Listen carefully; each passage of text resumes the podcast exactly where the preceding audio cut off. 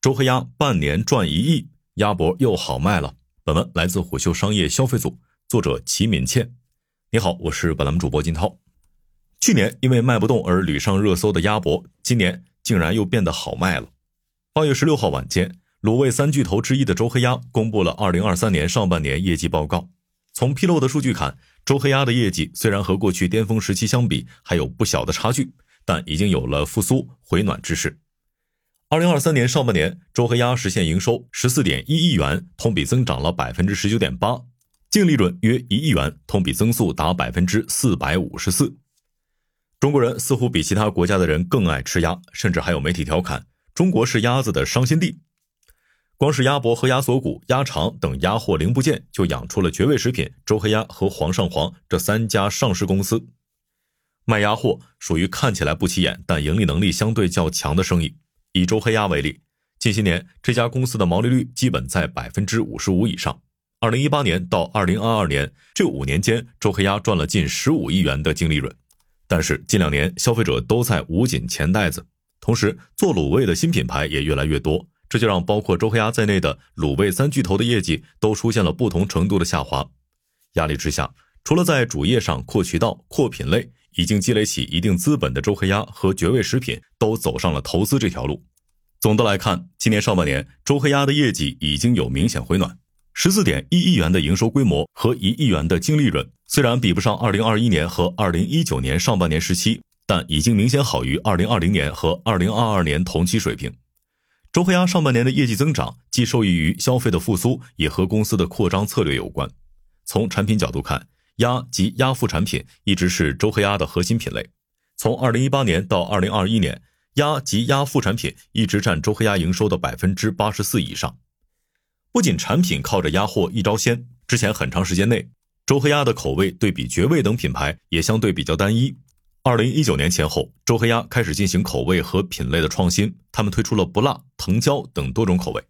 品类方面，除了鸭货，其他产品包括卤制蔬菜、红肉、小龙虾等，在周黑鸭中占比也在提高。今年上半年，虽然鸭及鸭副产品仍然是周黑鸭的核心品类，但其他产品增速更快。具体数据看，其他产品营收同比增长了百分之二十二左右，大约比鸭及鸭副产品增速高出三个百分点。鸭及鸭副产品在总营收中的占比，从二零一八年的百分之八十七下降到了今年上半年的百分之七十八。其他产品的营收占比则从二零一八年的百分之十三上升到了百分之二十。除了产品端，在渠道端，周黑鸭也在加速扩张。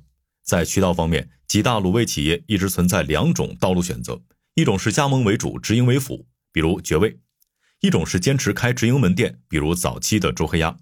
这两种路径各有利弊。加盟模式资产相对较轻，方便快速扩张；规模扩大后，在供应链成本等方面更有优势。但怎样管理加盟商却是一个挑战。直营门店在管理品控方面更有优势，但扩张成本高，因而规模效应比较难显现。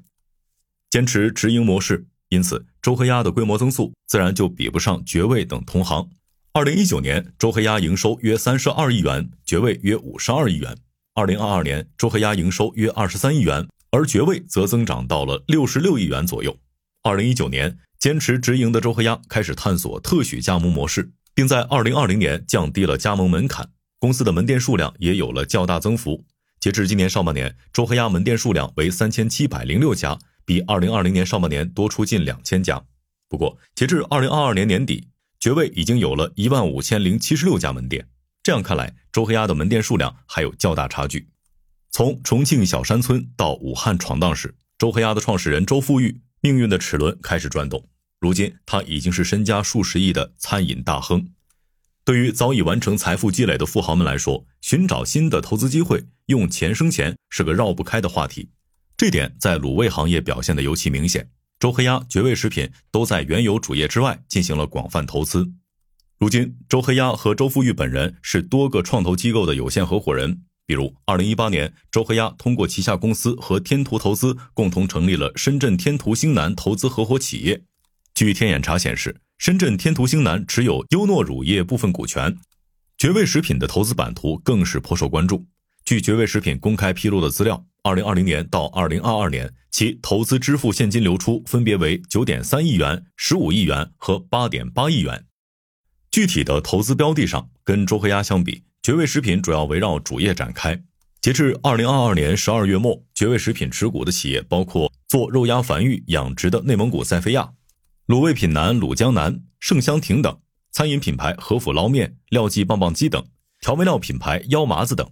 除了餐饮品牌，绝味食品还参与投资了冷链配送、餐饮供应链相关的多家企业。卤味企业热衷投资的一个可能原因是想通过投资赋能主业，或是寻找新的增长点。从卤味本身来看，这是一个受原料成本影响较大的行业，上游鸭子的价格直接影响企业的盈利能力。比如，今年上半年周黑鸭的毛利率从去年同期的百分之五十六点九下降到了百分之五十二点五，这背后就有鸭价上升的原因。除了盈利波动外，卤制品行业竞争格局分散，而且新进入者也越来越多。企业面临的竞争压力大，单个品牌的天花板也不是很高。在和乳制品行业的资深从业者交流时，他曾表示，乳制品的竞争对象除了同行，还有茶饮、锅盔等层出不穷的休闲食品。光靠卖鸭货很难再有特别大的增长空间，所以在主业之外寻找第二增长曲线，就成了乳制品头部企业的共同选择。当然，想做投资，前提是得有钱。头部乳制品企业的现金流和资金状况普遍较好。以周黑鸭为例，截至二零二三年六月底，公司的现金及银行存款约为十一点七亿元，而资产负债率为百分之二十三点二，比较充足的资金储备就成了周黑鸭们投资的弹药。完成初步积累后，通过投资压住未来，是很多企业和个人的常规选择。但凡是投资就有风险，周黑鸭和绝味的投资业绩如何，是否能和主业有协同效应，还有待验证。好的，以上今天商业动听。下期见。